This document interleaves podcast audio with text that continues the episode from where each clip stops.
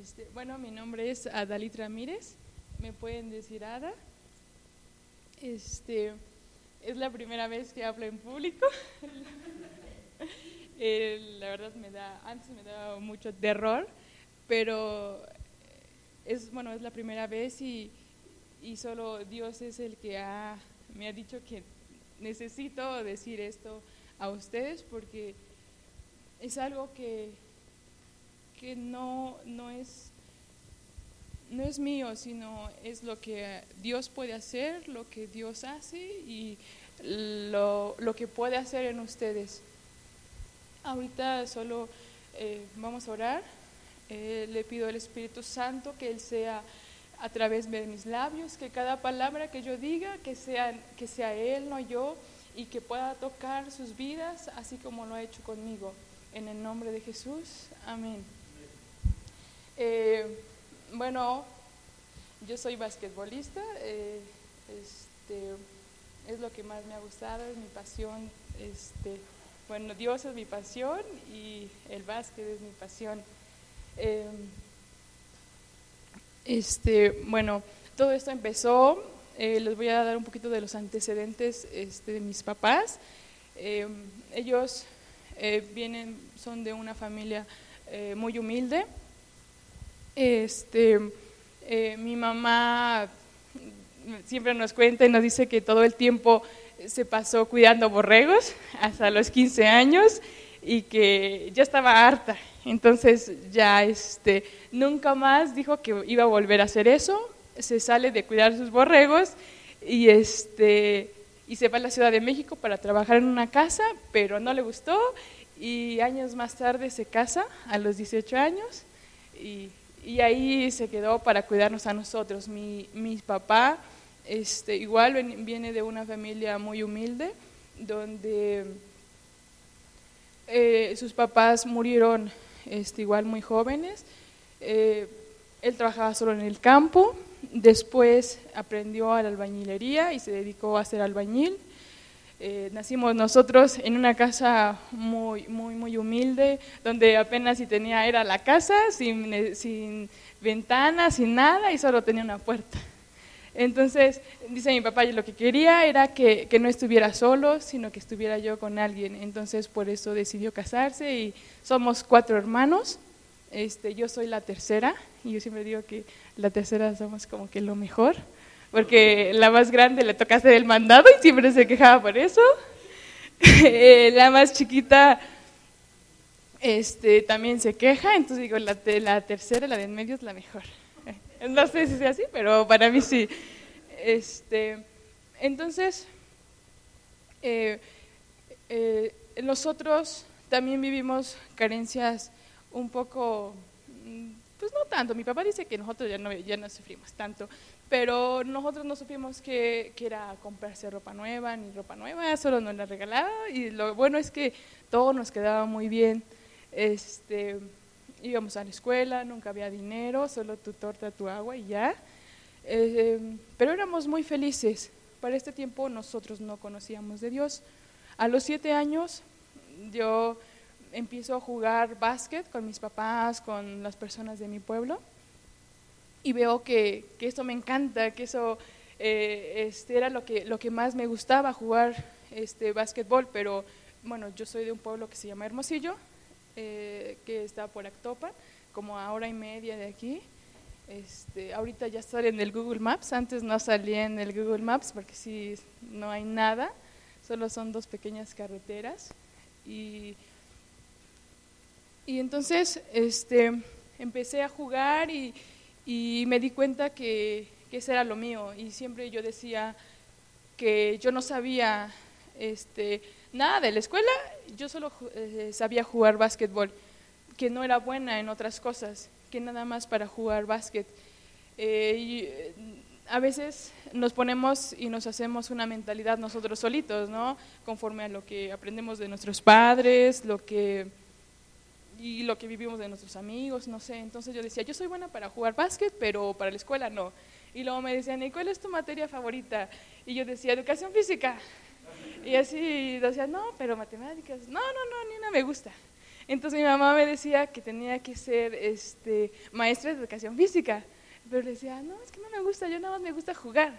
Y yo nada más me gusta correr, todo lo que sea de correr y todo lo que sea este, eh, de brincar y todo eso, eso a mí me encanta.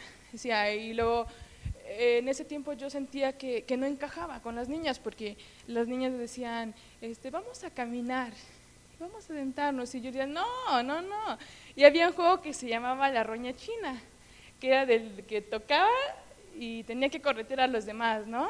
Y así tocaba el otro y tenía que correr, y esa me encantaba, ¿no? Y yo siempre le decía, se llama, había una compañera que se llama Josefina, y le decía, vamos a jugar a la roña china.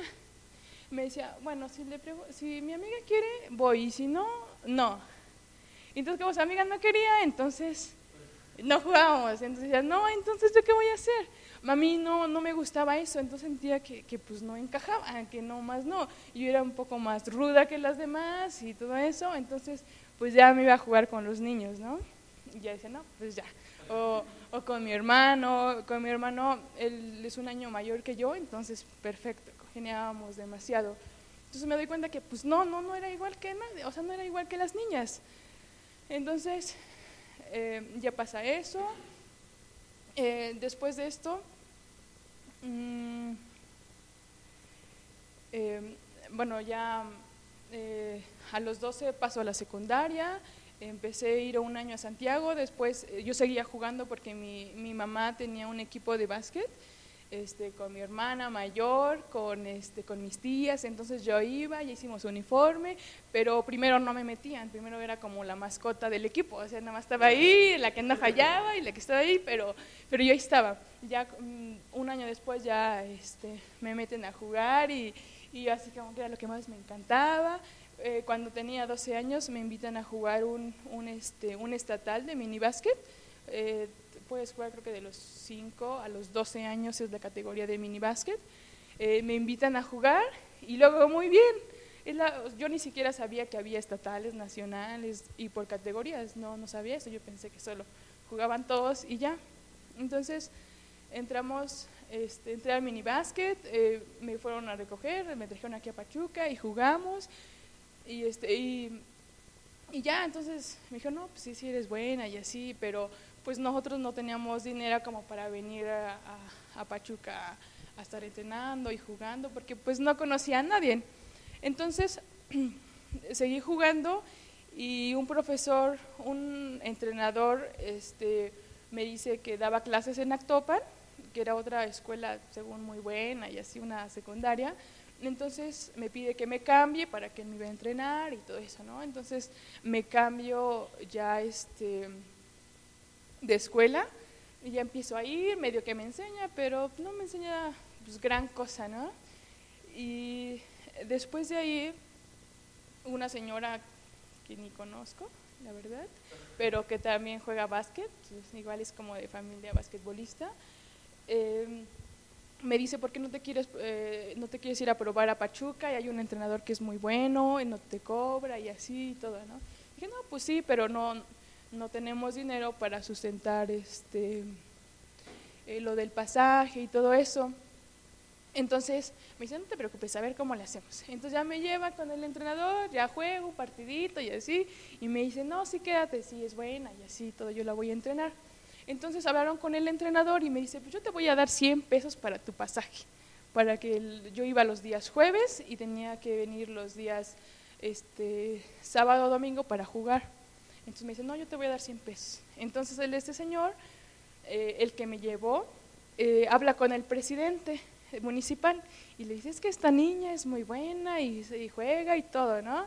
Entonces buscó un apoyo y me daban dinero este, económicamente y ya, ¿no? Y después también este señor era socio de la línea de, transporte que lleva de Actopan a Hermosillo. Y me saca una credencial que no pagaba pasaje. Entonces ni pagaba pasaje, me daba el entrenador 100 pesos y, y aparte el presidente municipal me daba este, también apoyo económico. Entonces pues ya podía ir y jugar y así. Y así estuve todo un año entrenando. Estos señores me llevaron también a comprarme unos tenis a, México porque pues yo no sabía que había tenis de básquet especialmente para jugar. O sea, yo jugaba antes jugaba con el que cayera, el que trajera, ¿no? Entonces ellos me dijeron que fuera a comprar tenis de básquet. Fue la primera vez que, que yo jugué en cancha de duela, porque igual no sabía que había canchas de duela. Yo solo jugaba y corría y ya. Pero ellos fueron los que, los que me llevaron, me compraron mis tenis y yo dije, ah, pues está muy bien, ¿no? Y ahí nos damos cuenta de todas las cosas que Dios hace y que Él toca a otras personas que ni siquiera son familiares, ni siquiera nada, y que empiezan a hacer cosas grandes. Dice que todo lo que es grande primero es pequeño. Entonces, eh, pues yo no sabía nada, yo nomás jugaba y ya, yo no sabía. La verdad es que no me daba mi cabeza, no me daba para más. Entonces, ya, este, ya empiezo a entrenar y todo, y a los 14 años, este, mi mamá nos dice que Dios había sido demasiado bueno este, con todos nosotros. Ay, es mi teléfono. Perdón.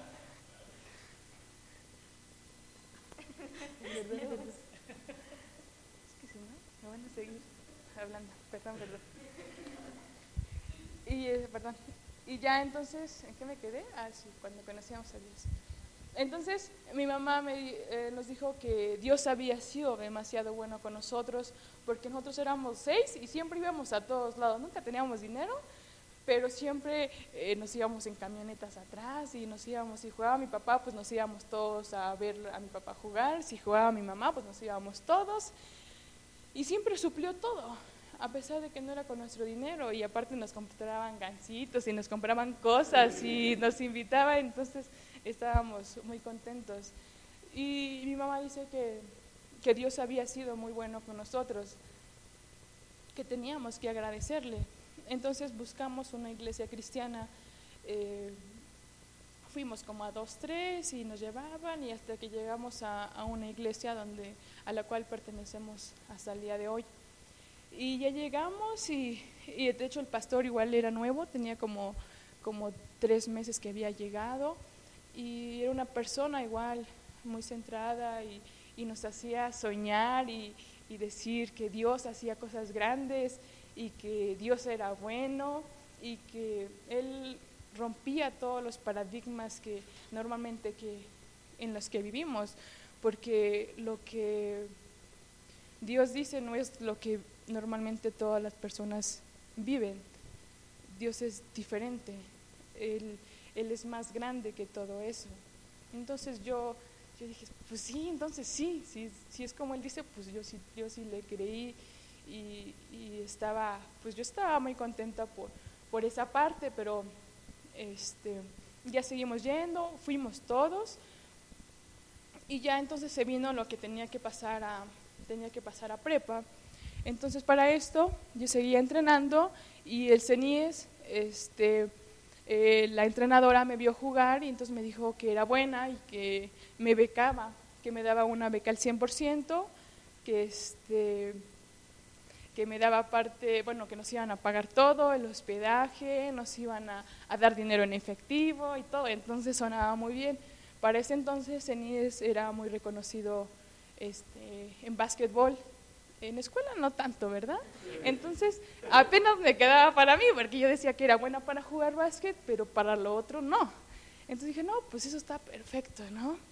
Nada más que mi entrenador con el que yo iba, él no le gustaba el CENIES. Él decía que TEC de Monterrey era mucho mejor. Como que se rumoraba por ahí que, que TEC de Monterrey también estaba dando becas para deportistas. Pero pues yo no conocía a nadie. Dije, no, pues yo mejor con el CENIES me quedo, ¿no? Entonces pasó el tiempo, eh, se llegó la fecha en, de, los, de exámenes de admisión y todo, pero pues ya nadie me habló. Entonces pues yo fui a hacer mi examen este, al Cebetis, porque ahí, fue, ahí fueron mis hermanos mayores. Entonces ya fui a hacer mi examen, fui con muchos primos y con muchos eh, compañeros de, de mi pueblo y todo, ¿no? Y ya presento mi examen y todo, y yo fui la única que reprobó. Yo fui la única que no pasó, la única que no tenía universidad, este, prepa ni nada. Y yo dije, no, entonces quise que soy la más tonta, ¿no? De por sí yo decía yo que no era buena para la escuela y, dije, no, pues entonces reafirmé que, que pues sí, ¿no? Que, que, pues eso no era para mí, ¿no? Y, y pues sí, la verdad sí me puse pues bien triste Yo dije, pero ¿cómo? Entonces ya me voy a quedar sin estudiar.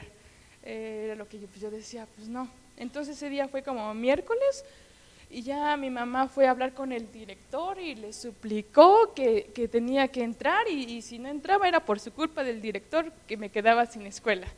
Entonces el director dijo, no, bueno, entonces pues que venga y que venga en la tarde, ¿no? Entonces ya medio que, pues no estaba como inscrita, ¿verdad? Pero pues ya estaba yendo a mis cursos de, de esos de admisión de, que hacen antes entonces ya estaba yendo allá, ¿no? Pero sí era muy costoso porque me tenía que regresar caminando como hasta las 10 de la noche, porque salíamos como a las 9, entonces como que, pues dije, pues ya ni modo, ¿no? Ya me dio chance, me dio de entrar. Entonces para esto ya llega el día domingo y llevamos a la iglesia. Entonces ese día fue un profeta. Este, y ya estuvo bien padre la prédica y todo, y así, y de repente dice, no, pasen al frente a aquellos que, que, están mal, ¿no? Y que se sienten tristes. Y dije, no, pues yo soy la primera, ¿no? Que, que yo sí estoy así como, pues, pues, ya no sé ni qué voy a hacer, ¿no? Entonces ya paso, hasta me acuerdo de, de qué lado pasé de la iglesia, y enfrente, y ya, y me dice, tú vas a terminar tu carrera. Eso fue lo que me dijo. Yo dije, pues yo creo que él no sabe que ni siquiera tengo prepa, ni siquiera tengo escuela. Entonces, no entendí, la verdad, ahí llevábamos como cuatro meses yendo a la iglesia, entonces yo no entendí cómo es que él podía decir que su carrera pues era un grado mucho más arriba de que yo apenas tenía que pasar a prepa. Entonces, pero él dijo que, que pues carrera, entonces dije, pues no sé, hasta llegué a mi mamá y le dije, pues él dice que voy a terminar mi carrera, pero pues no sabe que ni siquiera tengo que fui la única que pues no pasó, ¿no? Entonces, este, pues ya, ¿no? Dije, pues ya, quién sabe por qué lo habrá dicho. Y, ya, ¿no? Entonces para esto, nosotros ni siquiera teníamos teléfono ni nada, ¿no? Porque antes no había teléfonos. Y este, y ya le hablan al trabajo de mi mamá, que trabajaba en una casa, y ya le, para que le pasaran el recado a mi mamá, y le dicen que, que me presentara en el TEC de Monterrey, porque me estaban ofreciendo una beca y para que fuera a checarla. Entonces, ¿a poco sí? Pues, ¿y dónde está el TEC? Y dijeron, creo que hay un ladito del CENIES y así por ahí, dice. Entonces, este, pues ya fuimos con mi papá, fuimos preguntando y nos dicen, ah, por allá está la entrada. Entonces era esa, ese tiempo donde estaban construyendo apenas la entrada del TEC de Monterrey, porque no tiene tanto tiempo. Entonces nosotros, como nos dijeron que era por allá, estaban ahí los hoyos donde estaban construyendo y todo tirado y por ahí nos fuimos a cruzar, porque antes la entrada del TEC no estaba de ese lado, estaba de la parte de abajo, pegadito de, de donde está el, la 24 horas. Pero pues no nos dijeron bien, pues nos pasamos allá donde estaban todos los bordos de tierra y los hoyos y todo. Pero bueno, ya con trabajos ya entramos, ¿no? Y ya este vamos con el director de deportes y ya nos recibe y nos dice, no, sí, hemos visto a su hija que, que juega muy bien y la queríamos becar y todo. Entonces nos dice, no, pues le vamos a ofrecer una beca del 80%. Y a mi papá, no, gracias, 80 no, porque el 20% es muy alto, porque nos han dicho que esta escuela es muy cara y nosotros no podemos pagar ni el 1%. Entonces no, no, gracias. Entonces el, el, el director ya este, dice, no, este, bueno, haz tu examen y este y ya después vemos. Entonces ya dijo, bueno, voy a presentar mi examen y ¿qué creen? Que lo reprobé. Entonces dije, híjoles, yo dije, no, está bien, ya lo reprobé, ya me voy a mi casa, porque era, era la primera vez que yo salía de mi casa. Yo nunca había, eh, no sé, de aquí, pero el vivir de pueblo como que estás muy cerrado, tú solo te acostumbras a, estar con tu papá, con tus hermanos y pues tus primos y tus tíos y ya, pero no conoces a más gente, no estás acostumbrado a socializar, a platicar y todo eso, ¿no? Ahorita sí ya un poco más, pero antes no.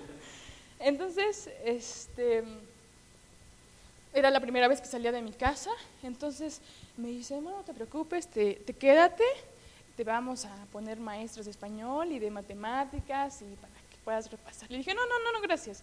Mi hermana sabe mucho porque mi hermana, ella era la inteligente de la casa, ella era la que sacaba el 10 en, en primero de primaria y en secundaria 9.8.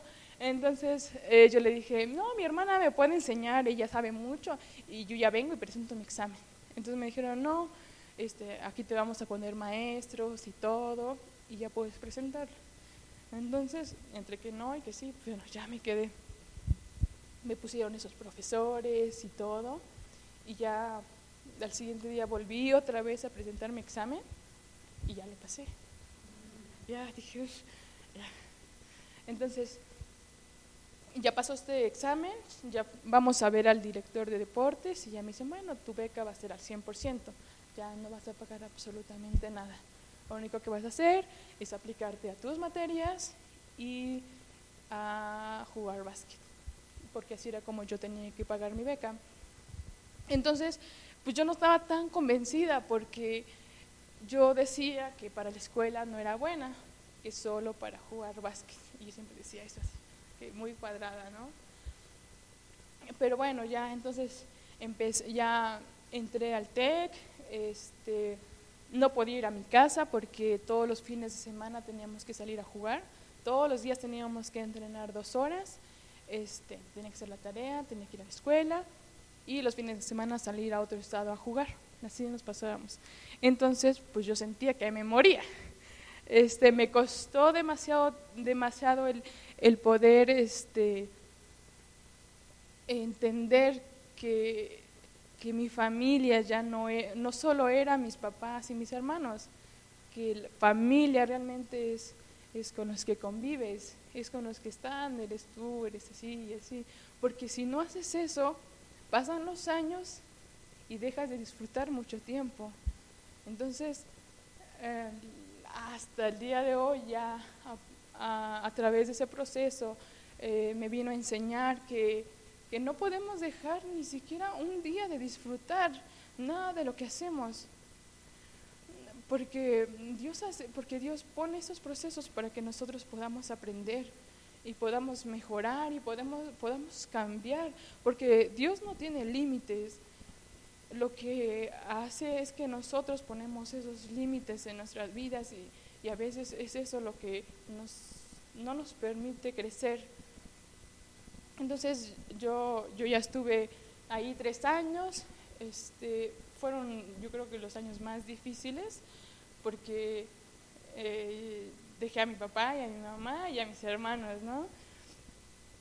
Eh, este, jugando y en la escuela pues lo hice bien Después me dicen que, que, este, que me pasan la beca también a la universidad si me quería quedar con ellos para que pudiera seguir jugando. Entonces digo, no, pues sí. Primero decía que no, pero ya después dije, no, pues sí, creo que pues ya no tengo que hacer otro examen de admisión y ya no tengo que hacer más. Entonces, eh, yo creo que sí. Entonces, para esto, este, había, bueno, seguía siendo eh, más, seguía siendo difícil porque eh, yo tenía 15, bueno, cuando yo entré a la prepa tenía 15, este, en ese entonces este, nunca, o sea, mis papás totalmente desaparecieron de mi vida en, en lo que fue en el TEC, porque ellos ya no podían ayudarme a ninguna circunstancia, a ningún problema de la escuela, ya todo yo lo tenía que resolver yo. Entonces, eh, llegábamos de los viajes a la una de la mañana, a las dos, y, y saber pues, cómo te vas a tu casa, porque ya llegamos. Este, necesitas una computadora, Tú no, yo no tenía computadora, y a ver cómo le haces, ¿no? Cosas como esas. Pero Dios dice que, que no pone cosas que nosotros no podamos este, eh, con ellas. Entonces, Él empezó a poner a, a personas eh, puso a, mis amigas que eran personas que vivían ahí cerca, que tenían económicamente, que estaban bien, y ellas fueron las que me empezaron a ropar. Ellas eran las que eh, este, eh, decían, Adam, no tienes dónde quedarte, quédate con nosotros. Este, las que, ¿qué necesitas? ¿Una computadora? Ah, yo te presto la mía. Entonces ella, ellas empezaron a, bueno, claro, con Dios pone esas personas, ¿no? Que ellas no son cristianas, no, no, nadie de ellas conoce de Dios, pero que empiezan a, a suplir aquellas cosas que yo no tenía. Y que realmente ahora me doy cuenta que lo material y todo eso no es, no es lo importante, no es lo que hace la diferencia, sino es acá lo que tienes aquí. Eso es aquello que, que, te hace esa capacidad de, de, ser valiente, de luchar, de, de ponerte de que aunque, aunque pase lo que pase, tú tienes que seguir ahí. Y quizá lo que a mí me ayudó más es no tener opción. Porque a veces si tuvieras otra opción, tú te irías por esa. Pero Dios cierra todas las puertas para que solo te vayas por esa, porque yo creo que nos conoce que, que, este, que a veces lo que hacemos es huir y, y sacarle a lo que Él tiene, porque lo que tiene Dios es algo grande, es lo más grande que podamos tener, pero también es difícil. No quiere decir que sea fácil y no es nada fácil, pero creo que es lo mejor que tiene, tiene mejor resultado y que al final vale la pena. Entonces, em, después de esto, ya paso a la universidad, empiezo, este, sigo entrenando, cambian cambian este, los entrenadores, entra un profesor cubano, que de hecho de él aprendí demasiado, porque es una persona que conoce a Dios, es un atleta que él, él estuvo entrenando a la selección eh, femenil cubano a nivel nacional, es una persona que ya es mayor, tiene como sesenta y tantos años, y que él ni siquiera a un solo entrenamiento llegó tarde, ninguno, o sea, no es que a veces, no, ni los viernes que la mayoría estamos cansados y que ya no queremos hacer nada. Él no conoce eso. Él no conoce llegar tarde. Él, no conoce la flojera. Él no conoce lo que es no esforzarse al 100%.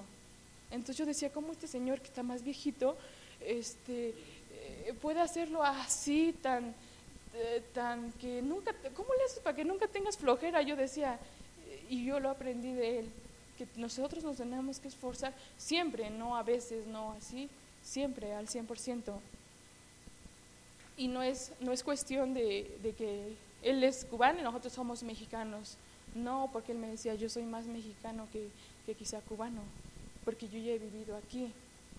Pero entonces yo decía, yo sé, eso es lo que, ese, lo que él tiene, yo también lo quiero. Entonces, y yo decidí adaptar también adoptar esas actitudes que él tenía, aquella disciplina que él tenía, porque aparte tenía una disciplina para comer, él no come otra cosa que no sea pescado y sea pollo. Y así, y también, bueno, tuve la oportunidad de, jugar este, profesional y, y, él viajábamos así, a veces viajamos 10, 12 horas, cuando vas al norte, son, ese es, bueno, es lo que nos tardamos, y no comía otra cosa. Y si no había, pues no comía pero así. entonces decía este señor, y jamás se quejaba, así va ahí sentadito así, y jamás se quejaba. Entonces digo, entonces yo no tengo derecho a quejarme. Y yo decía, yo no tengo derecho a hacer eh, eh, como, no sé, hacer las cosas como, como la mayoría están acostumbradas. Em, pues medio que sí, medio que no, llego tarde, medio que les hago, no. Ellos no, ellos, él, yo creo que él creció en Cuba, después se nacionalizó. Pero entonces digo, si él puede, entonces yo también puedo. Entonces yo traté de aprender lo que más pude de él. Cuestiones, este, él tuvo que salir, después entró otra entrenadora, también ella, tenía pues, un carácter muy fuerte. Ella, yo, bueno, a mí me faltaba como año y medio para terminar y ella me dijo, ¿sabes qué, Dalí? Ya no te quiero en el equipo, eh, porque tu actitud no es buena. Y le digo, pues es que califica, me voy bien en la escuela, entreno bien, juego bien, entonces ¿por qué? Y me dijo, pues por tu actitud. Entonces fue algo que dije, ¿cómo me van a sacar de la escuela si tengo un año y medio, bueno, solo me falta para terminar? Entonces, pues yo me agarré así bien fuerte y dije, pues si quiere que entrene más, pues voy a entrenar más. Y tengo que echarle más ganas a la escuela para que no me puedan sacar y para que no haya ningún motivo para el cual a mí me saquen.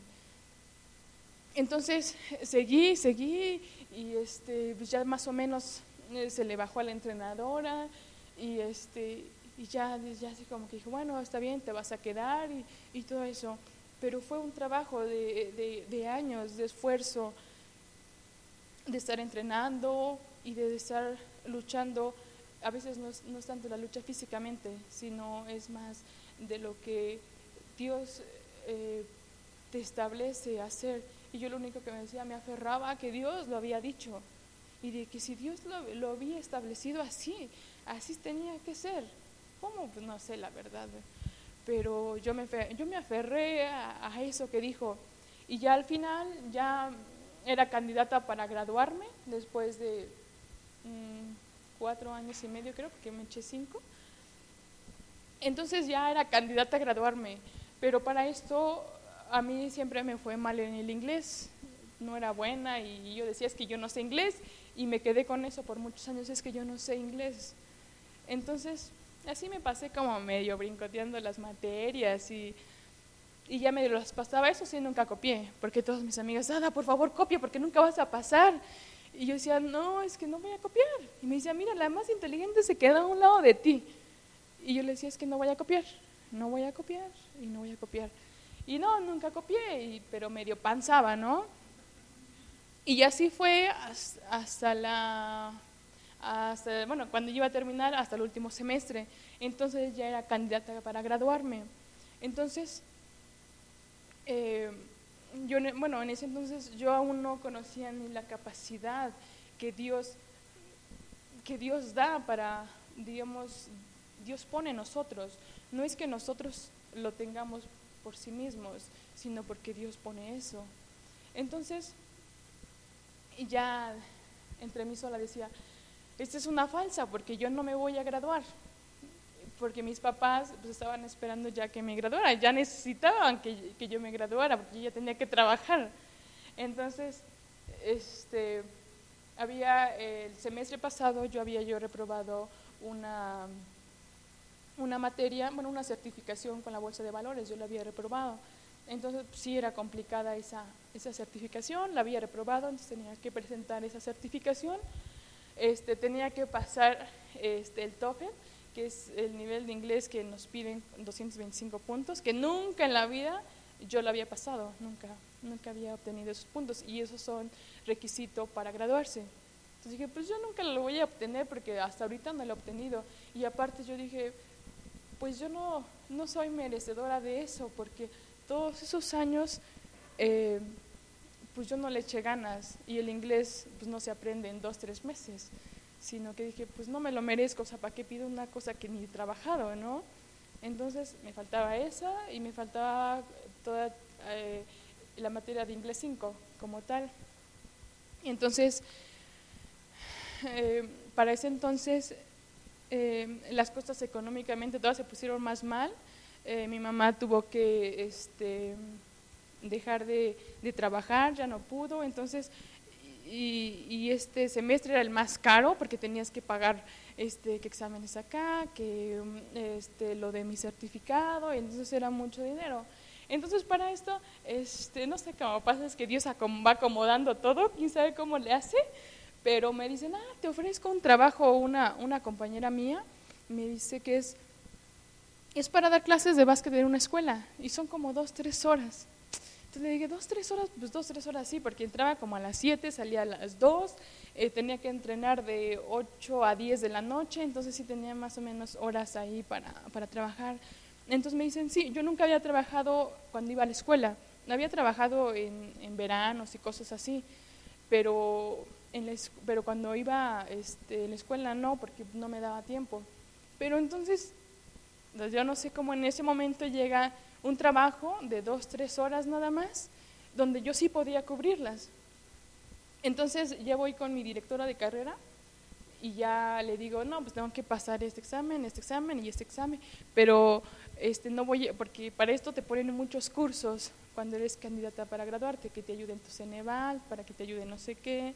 Entonces yo ya voy y le digo, este, pues voy a estudiar para pasar estos exámenes, no puedo ir a ninguno de sus cursos de usted porque tengo que entrenar y aparte tengo que trabajar. Y me dice, ¿cómo estás loca? O sea, no puedes trabajar porque no te va a dar tiempo, porque no lo puedes hacer. Dice, porque al final de esto tú no vas a recibir una copa de, de básquetbol, tú vas a recibir un diploma y vas a recibir tu certificado, ¿no? Pero pues yo le dije, es que no es porque yo quiera, no es porque yo quiera trabajar y así, ¿no? Entonces me dijo, es que no, dice, no, no puedes. Y aparte, pues para ella no figuraba mucho porque pues era deportista, entonces como que los deportistas dicen que no somos muy buenos para la escuela. Entonces, pues yo dije, pues yo ya le dije y es algo que, pues que no está en mis manos, ¿no? Entonces yo ya voy con mi entrenador y ya le digo, ¿sabe qué? Pues ya no voy a poder venir algunos días a entrenar y a jugar porque tengo que ir a hacer, pues soy candidata a graduarme. Y me dice, no, Dalit, ¿cómo crees? ¿No ves cómo estábamos? Estábamos para descender. Estábamos, era los primeros años que estábamos en Premier, habíamos subido a, a una de las categorías más altas de básquet, pero haz cuenta que la liga dura un año, todo el año te pasas jugando, los últimos dos equipos descienden. Entonces, pues no podíamos descender, ¿no? Entonces me dicen, no, estás loca, no puedes faltar a ningún juego. entonces digo, pues entonces, ¿cómo le hago? Entonces, ese todavía ese semestre se me volvió más complicado.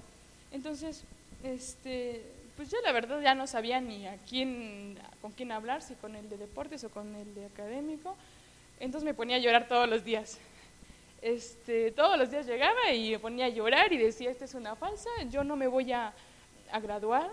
Y le decía a mi mamá, es que mamá no me voy a graduar, porque no, porque no sé inglés y porque no me lo merezco y porque es esto y el básquet y todo, ¿no? Pero ella me decía, si te vas a graduar porque Dios lo prometió. Entonces, pues decía, pues sí, pero pues es que cómo, ¿no? Entonces, ella siempre me recordaba todos los días que si Él lo había prometido era porque así tenía que ser. Eh, pero pues yo seguía estudiando y así, pero yo creía al 100% que no me iba a graduar.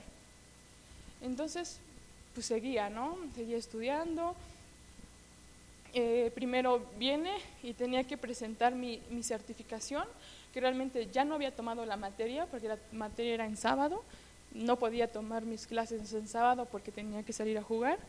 Entonces dije, pues no, pues ya. Agarré y imprimí todas las diapositivas, todas de todo el semestre, porque pues ya las había cruzado, este, cursado la, la materia anterior.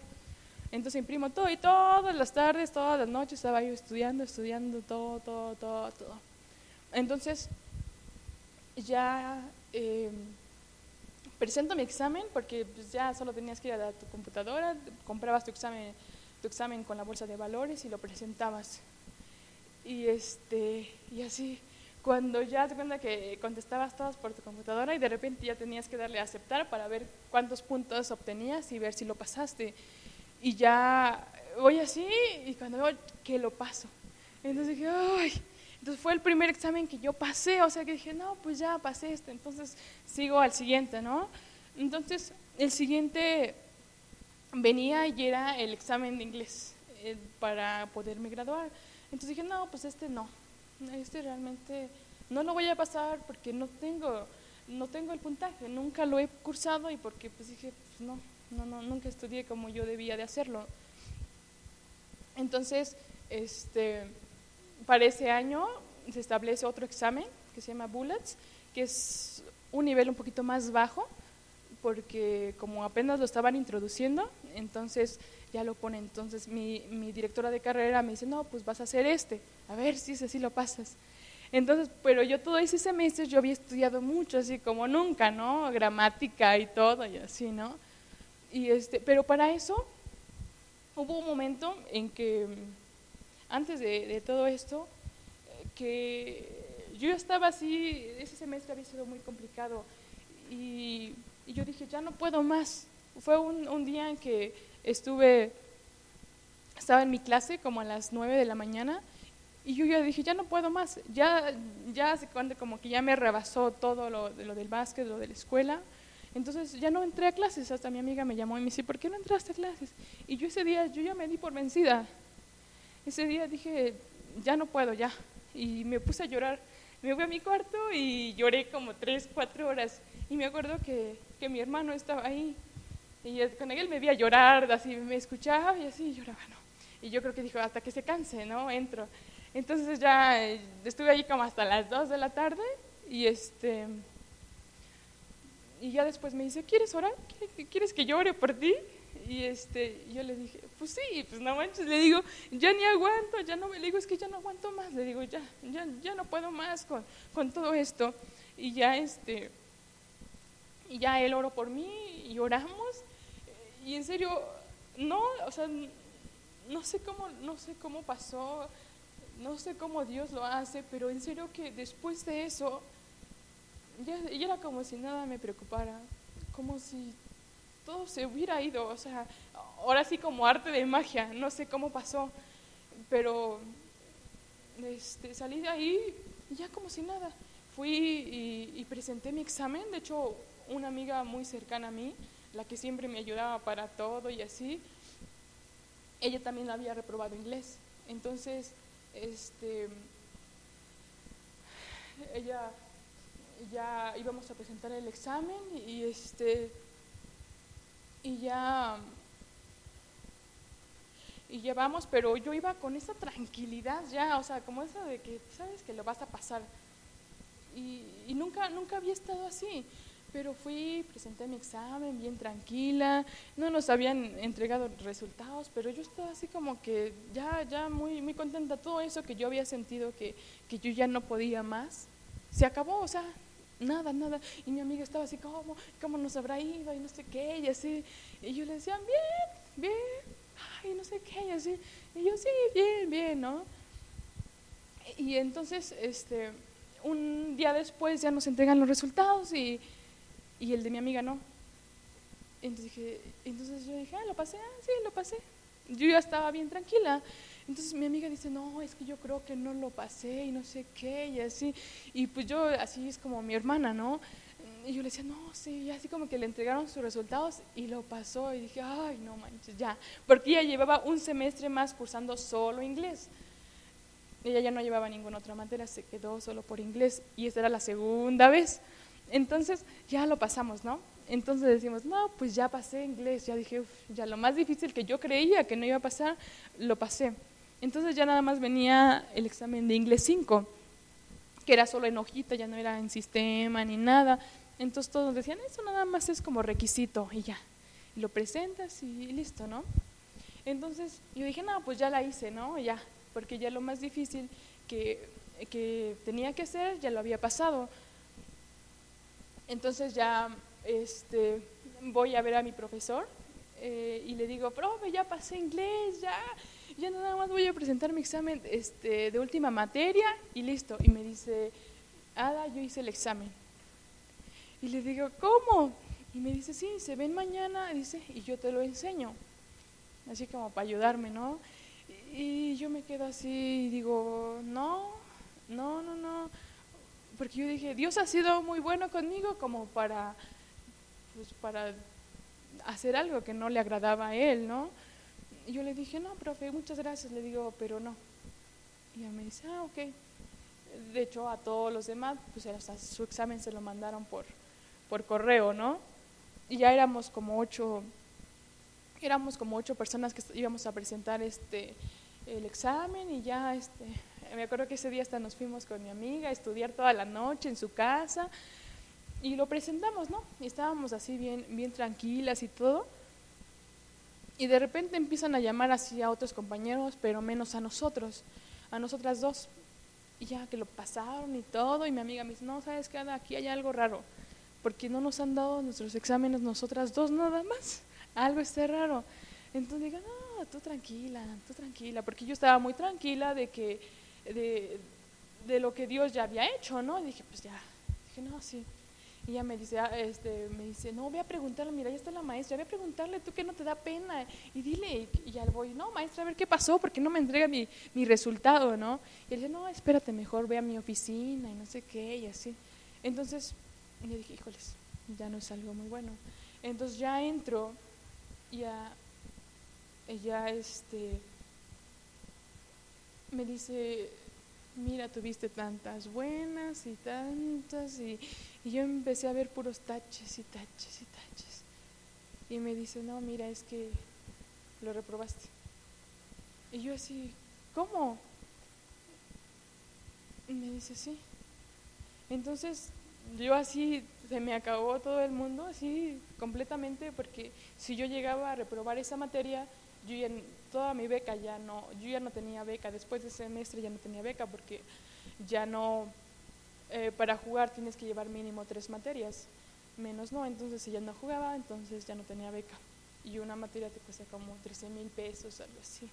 Entonces dije, ¿yo de dónde voy a sacar el dinero? O sea, y yo le chillé y estaba ahí, pero es que maestro, usted no sabe, si no me pasa, este, yo ya no voy a terminar mi escuela, entonces me voy a ir a trabajar dos, tres años y, y después de ahí pues, a ver si regreso y a ver si me gradúo. Entonces fue uno de, las, de, de los días yo creo que más difíciles porque yo no entendía cómo, cómo Dios me había hecho antes que, que, que, yo pasara los otros exámenes y que este, según el más sencillo y el último, lo pudiera reprobar. Yo dije, pero Señor, si yo hice lo que a ti te agradaba, ¿no? El, no copiar, porque yo pude copiar y pude haber pasado, ¿no? Y yo decidí hacer lo que tú habías dicho. ¿Por qué, ¿Por qué ahora tú me dejas así nada más?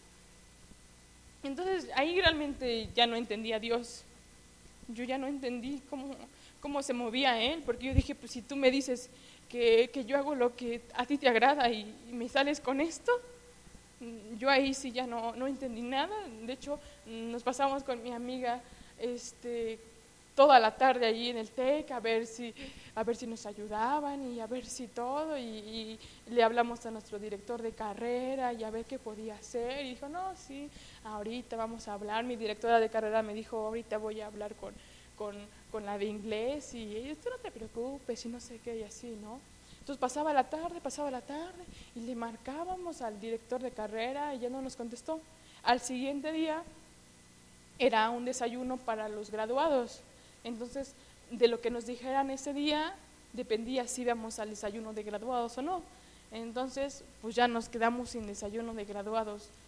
Ya no me gradué, ya este ya me fui ese día, no quería ni llegar a mi casa este, me acuerdo que me quedé en un parquecito ahí sentada, eran como las 10 de la noche yo creo, y este y le dije a mi hermano que fuera por mí. Y ya fui, pues él tampoco hablaba nada, de hecho los hombres como que casi no hablan tanto, ¿no? Nomás ahí están así como viéndonos y así, y le digo, es que en serio le digo, no entiendo nada, no, no sé por qué pasó esto, no, no sé, si yo me esforcé, si yo le hice lo que a él le agradaba y, este y no me gradué. Y este y me dice pues no sé y ya entonces este ya digo bueno está bien ya vámonos y nos fuimos a, Hermosillo de donde nosotros somos. Y este y ya me fui no y el lunes tenía que regresar para hablar con mi directora de carrera de hecho, pues entrar al TEC hasta me da pena, ¿no? así como si todos me dijeran, es la que no se graduó, es la que no se graduó, así me sentía, ¿no? Y, y este, dije, no, mi directora de carrera ahora me va a súper regañar y me va a decir que, que por qué, que algo tan fácil y algo así, ¿no? Entonces, yo dije, pues ya total, pues ya reprobé, ¿no? Ya voy y, de hecho esta directora que según era doctora y así, ¿no? Era una persona muy dura, muy, muy así, que ella sabía mucho y así todo, ¿no? Y yo dije, yo decía, pues, pues sí, yo no sé, y sí reprobé y todo, ¿no? Entonces ya entro y este y me abraza y me dice, Ada, tú eras la, tú eras la que merecías graduarte antes que todos. Y yo le digo, ¿cómo? me dice, te mandé un correo, pero como en Hermosillo no hay red ni nada, y yo no quería saber nada, nunca lo leí. Entonces, allí me había escrito donde ella había visto todo lo que yo había hecho y que volara como ave fénix o algo así, cosas así. Y entonces, este, ya me dice, ¿cómo? Y yo me quedé así, ¿en serio? Yo no llore, no llore, no pasa nada. Y, y porque mi amiga de hecho me decía, Ada, es que ella pues sí tenía económicamente, está bien, y me dice, Ada, es que me preocupo por ti porque tú no tienes dinero para pagar tu materia. Dice, pues yo sí, dice, pues le voy a decir a mi mamá este, que te dé la mitad y que, y que te ayude a pagar tu materia. Pues yo me preocupo por ti. Entonces le digo, no, por mí no te preocupes y así. Este, y me decía, no, sí, Ada, imagínate, pues ¿qué vas a hacer? Y yo le decía, no, tú tranquila, pues yo no sabía ni cómo, pero yo sabía que, pues ya así como que después ya dije, no, pues algo, algo tiene que, algo se tiene que poder hacer, ¿no? Entonces, voy con mi directora de carrera y, y, este, y ella me dice, no te preocupes, Ada, te vamos a dar una beca y, este, y te vas a, vas a cursar la, la materia de inglés en línea. O sea, jamás ha existido inglés en línea. Este, bueno, en ese tiempo ahorita ya no sé. Y, este, y me dice, ¿y tu currículum? Eh, lo vamos a meter a la bolsa del TEC y tú vas a estar como si te hubieras graduado normal. Y yo así, ¿en serio? Me dice, sí. Entonces ya voy con la de deportes, porque la de deportes pues como que no, no nos llevábamos tan bien. Entonces me dice, tú nada más voy a preguntar que te digan qué porcentaje de beca tienes. Y ya, y ya que ya voy y me dicen, y dice, no, pues es que me mandó aquí este, eh, tal directora para hablar. Me dice, no, dale, es que si tú ya sabes que si llegas a reprobar y si ya no juegas, tú ya no tienes derecho a ninguna beca, tú no sé qué, y así. Y le digo, pues sí, yo ya sé, le digo, pero pues yo a mí nada más me mandaron a preguntar, ¿no?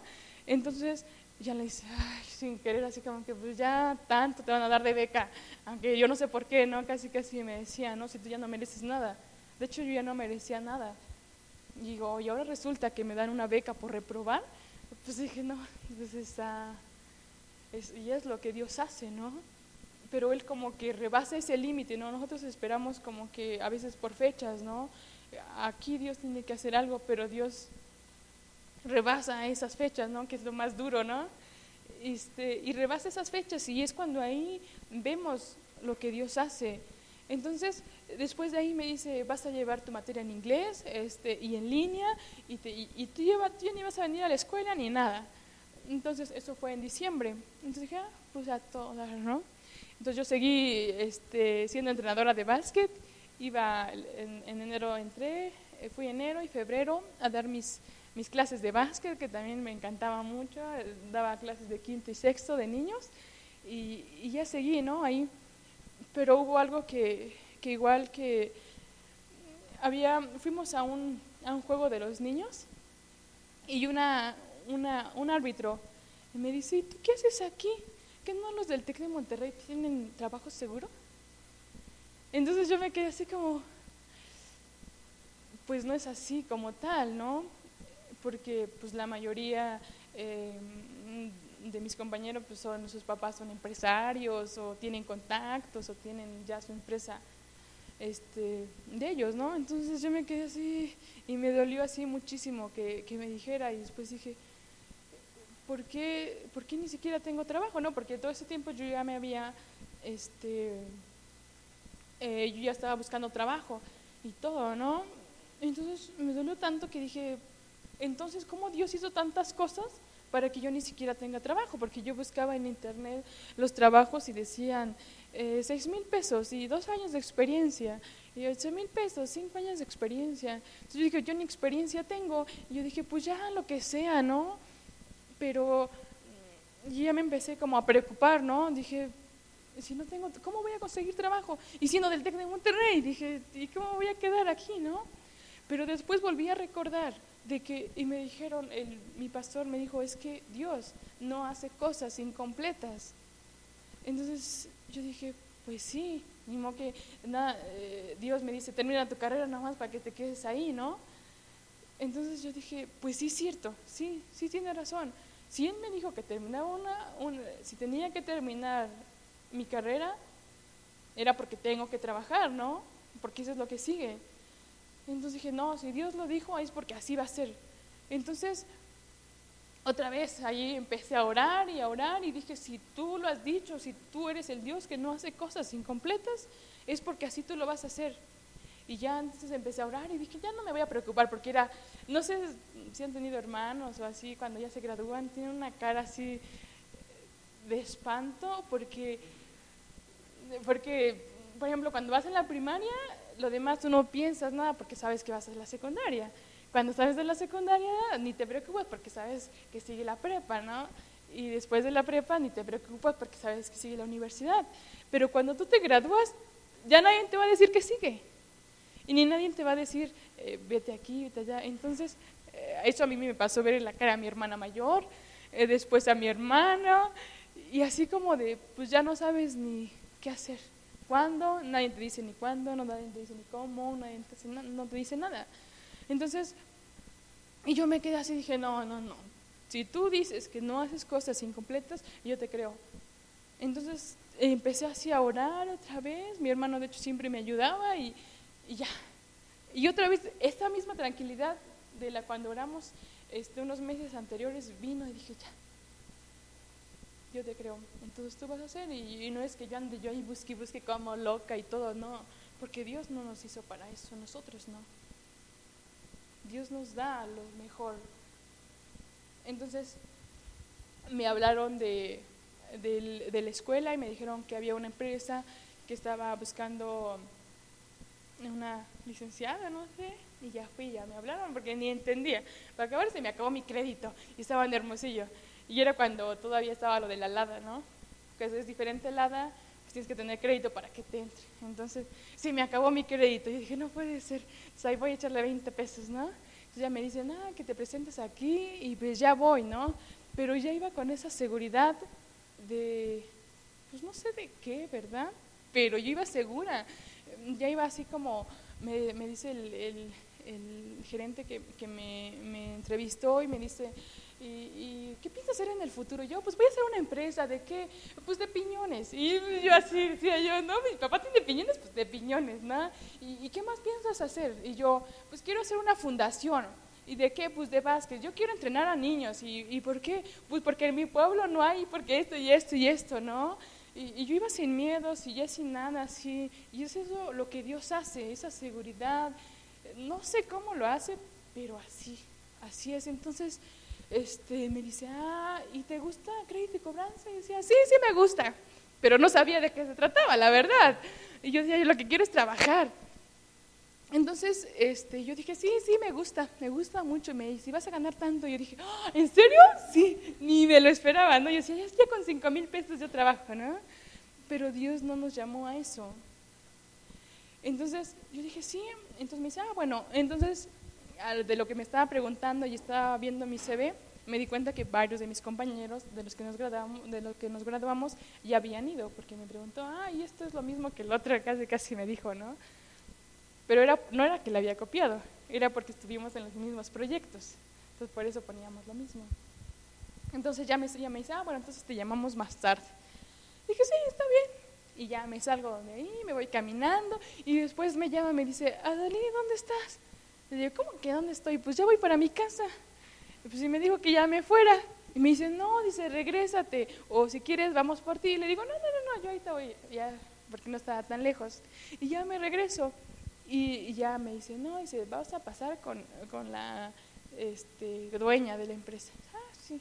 Y ya paso, ya este, y ya me dice, ah, ¿cómo te llamas? No sé qué, y así, ya, sí. Y ya me dice, ah, tú eres la que tienes la palomita.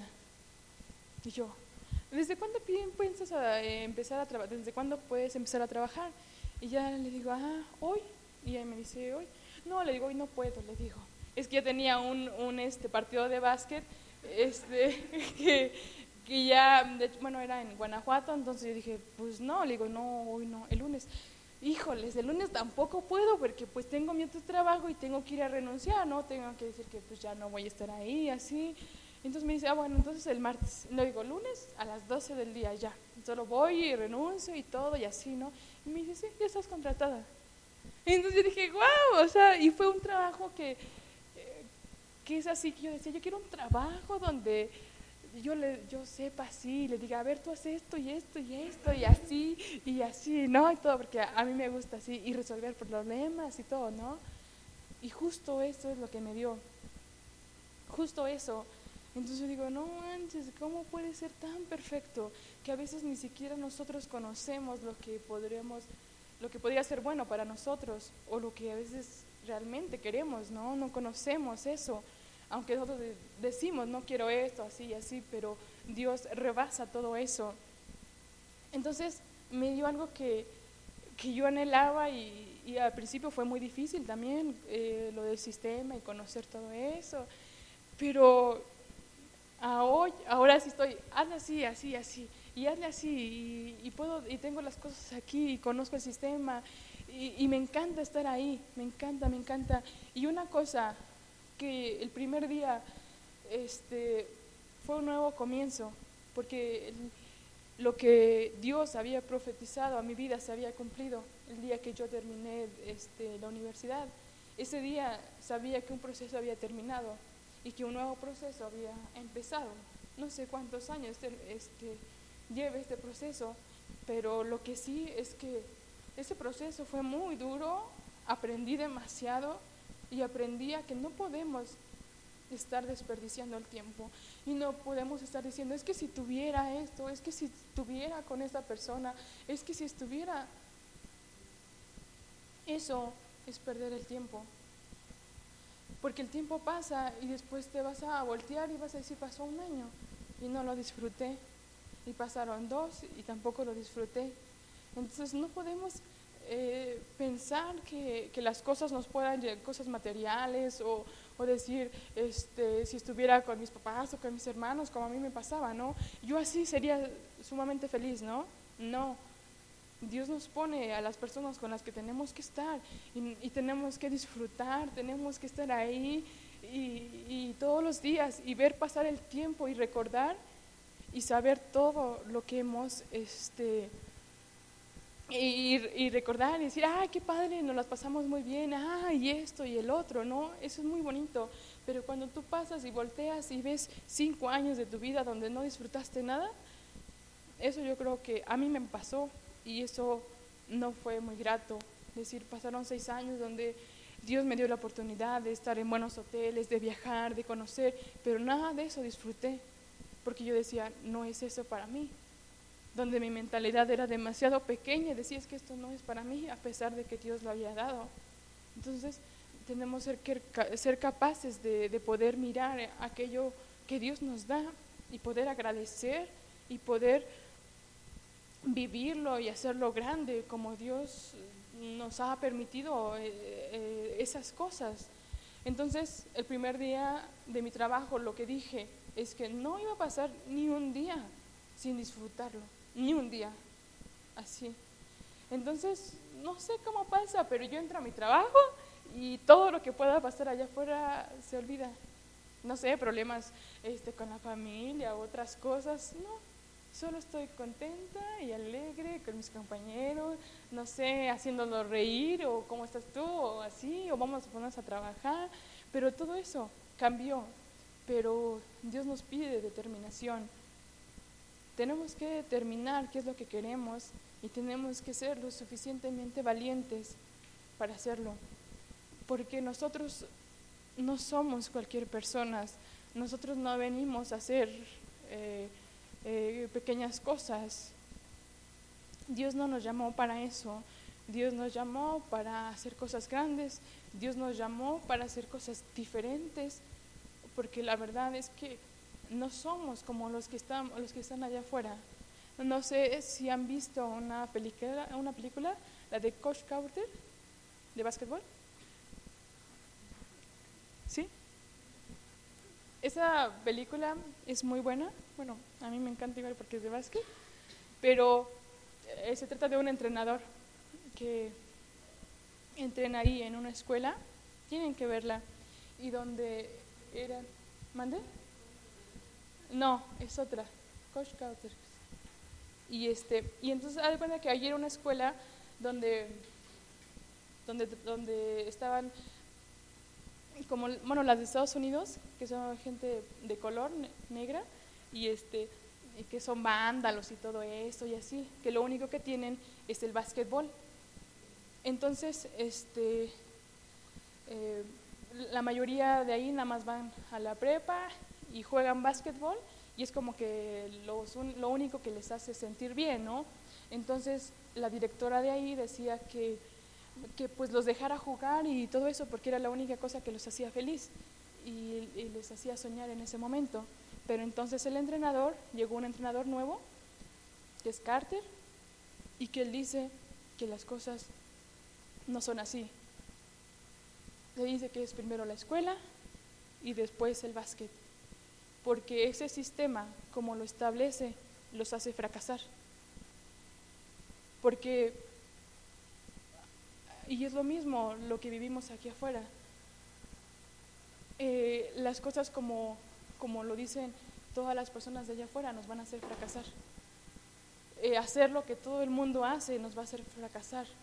Entonces el entrenador dijo que ese sistema estaba hecho para fracasar. Entonces todas las personas, todas las mamás y todos les decían, ¿cómo los haces este, renunciar a su única ilusión de jugar básquetbol? Pero él decía primero la escuela y como eran las personas que menos le echaban ganas y solo jugaran, entonces digo, si no le echan ganas a la escuela, entonces no hay básquetbol y cerramos todas las canchas. Entonces iban en su mejor temporada, estaban ganando, cerró las puertas y nadie jugó. Entonces, llegaban los reporteros y decían, ¿cómo este, eran mejor equipo y cómo van a cerrar las puertas? ¿Cómo este entrenador les quita la ilusión de estos jóvenes que empiezan a jugar, que quizás es lo único que tienen? Y dijo, sí, si siguen haciendo esto, sí, porque este sistema está hecho para fracasar. Y dijo, si ustedes abren esas puertas del gimnasio, yo renuncio. Porque quiero decir que si yo renuncio, todos estos jóvenes se van a perder.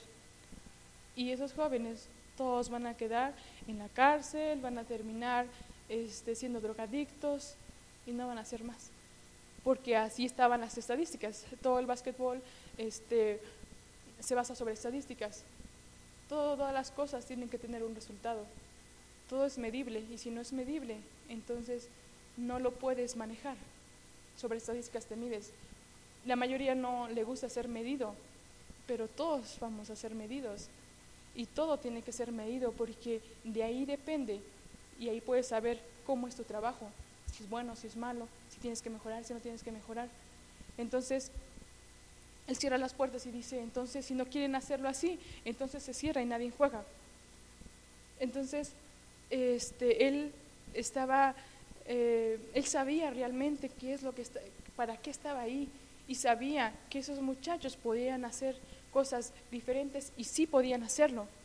Entonces, al final de la película, este, ellos reconocen que realmente era como el entrenador lo decía, porque no puede seguir, no podemos seguir en este momento este, el sistema como está allá afuera, porque el sistema está hecho para fracasar. Comportarnos como la mayoría de nuestra edad, somos un poco más chicos, pero nos hace fracasar. Es difícil, pero sí podemos hacer como dice Dios y vamos a ir contra el sistema. Pero yo creo que no hay mejor cosa que esa, porque hasta el día de hoy este, Dios tiene la victoria, entonces por eso de nosotros tenemos la victoria. Y yo siempre digo, yo soy fuerte porque tú eres fuerte, no por mí, sino por Dios. Entonces, yo solo les digo que antes me sentía pequeña, antes me sentía como si decían, ay, Adalid es porque algo malo hizo, ¿no?